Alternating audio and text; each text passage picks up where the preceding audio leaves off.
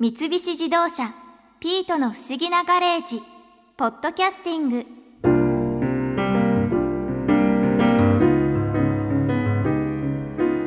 私もドライフルーツはコンビニでたまに買うけど普通にそのまま食べるだけだもんないつも。みんなそうじゃない？普通。だから料理研究家の坂下千恵さんが教えてくれたドライフルーツの使い方にはちょっとびっくり。あんな使い方があったんだ。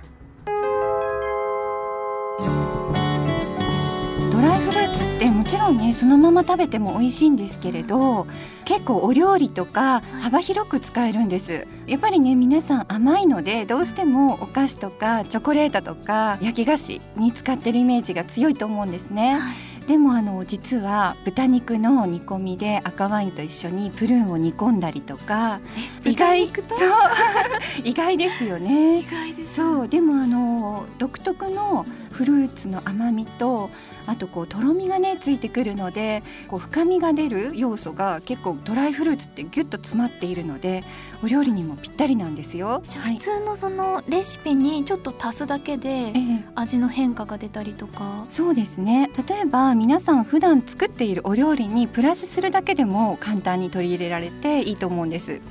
例えばよくお弁当とかに野菜の肉巻きとか作りませんか？はい。ねその中に例えばアスパラと一緒にレーズンをちょっとだけ豚肉と一緒に巻き込んだりすると食べた時にアクセントになってすごくほのかな甘みがついて美味しいんですよ。レーズンの甘さが合うんですね。そうなんです。あのフルーツとねお肉とかおかずってなんとなくちょっと苦手だなっていう方多いと思うんですけれど、うん、あのほんの少し使うっていうのがポイントでそうするといつもと違った味になってこの脱マンネリにもなるんですよ。へえ量はどのくらい入れるんですか？そうですね。あの例えばお肉だったら一つの肉巻きに数粒入れるぐらいでちょうどいいです。二三粒二三粒ぐらいとか。あとプルーンなんかもね結構煮込みにはいいので、まあ、最初は2粒とかあの入れたりして普段のね例えばお醤油の味付けの中に入れたりして楽しむのもいいと思います。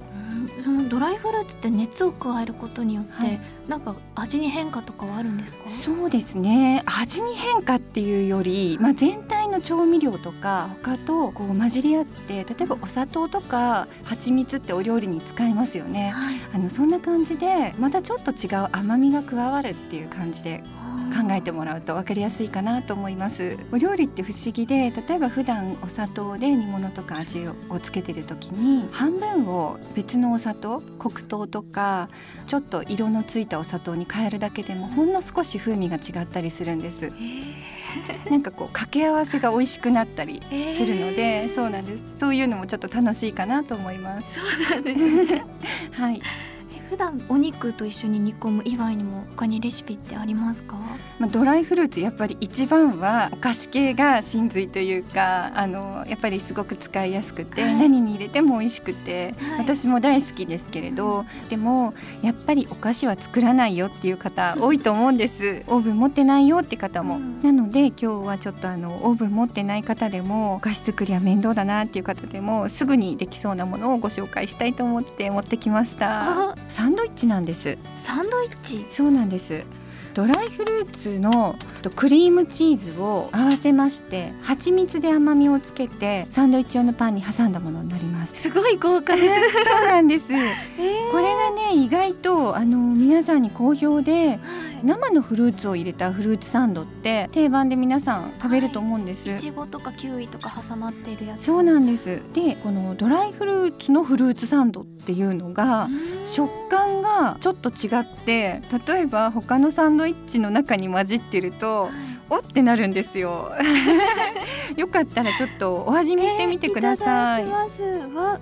ごいまた見た目がカラフルで可愛いですね、はい。はい、ドライフルーツに食感にちょっとアクセントを入れようと思って、はい、缶詰の黄桃黄色い桃を水気をしっかり拭いて刻んだものも一緒に入れてます、じゃあ他のフルーツも一緒に入ってるんですね。そうなんです。であとスライスアーモンドなんか入れても美味しいので。はい食感ですね。いただきます。はい。うん。どうですか？美味しい。よかった。うんなんか面白い。食感が初めての食感です。なんか意外とありそうでないというか、うん、皆さん初めてな感じって言ってくれて、うんうんあの持ち寄りパーティーとかねあの年末年始とかクリスマスとか多いと思うんですけど、うん。そういう時に例えば普通のサンドイッチの中にこれを混ぜるだけでもすごくね喜ばれます。クリームチーズ合いますね。そうなんです。あのクリームチーズでなくてカッテージチーズの裏ごしタイプっていうのがよくね売ってるんですけれどそれだとなおさらこう軽い口当たりで食感もあの柔らかくなります。うーん普通のフルーツサンドより私好きかもしれない。あ本当ですか？嬉しい。ドライフルーツってでも何と何合わせても結構合うものそうなんですよね。あのすごく不思議なんですけど乾燥した途端にみんな協調性が出て すごくね合うんですよね。で逆にむしろ一種類よりこうお互いの相乗効果というか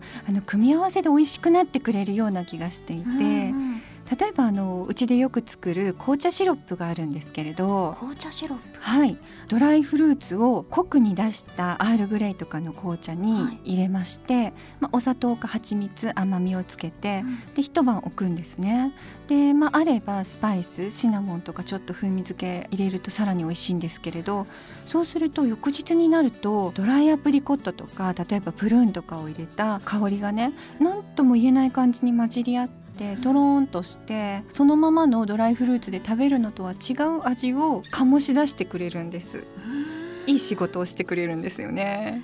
それは紅茶として飲むわけじゃないですよね。そうなんです。うちではあの自家製の杏仁豆腐が大好きでよく作るんですけどそこにかけるんです。すごくそれが美味しくてあのあとですね、まあ、杏仁豆腐はね作るの面倒っていう方もいると思うので水切りヨーグルトもおすすめなんですね。ヨーグルト？そう。水切りヨーグルトってざるの上にペーパータオルを敷いてそこにヨーグルトを入れて、まあ、あのラップとかをして冷蔵庫で2時間ぐらい置いとくと水がこう出て上にまるでチーズのようなうん。柔らかいヨーグルトが残るんですね。へーでそこにこのシロップをかけるとそれだけでスイーツみたいな感じになってあのそれがねまた美味しいんです。えー、ちょっと試してみたいあぜひあの本当簡単なのに美味しいと自分でも思ってます。えー、どんなドライフルーツでも合うんですか？そうですねあのでもうちではアプリコットとあと種なしプルーンとあとちょっと柑橘の香りってやっぱり入ると美味しいので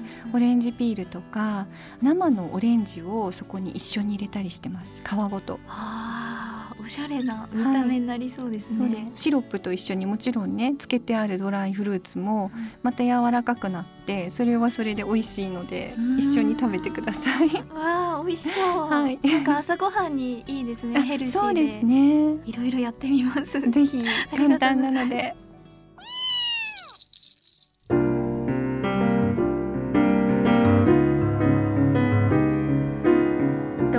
ルーツのサンドイッチ。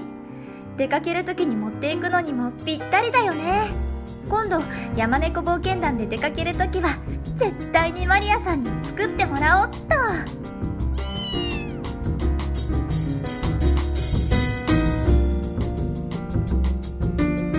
三菱自動車ピートの不思議なガレージ。ポッドキャスティング。このお話は Drive your ambition。三菱自動車がお送りしました。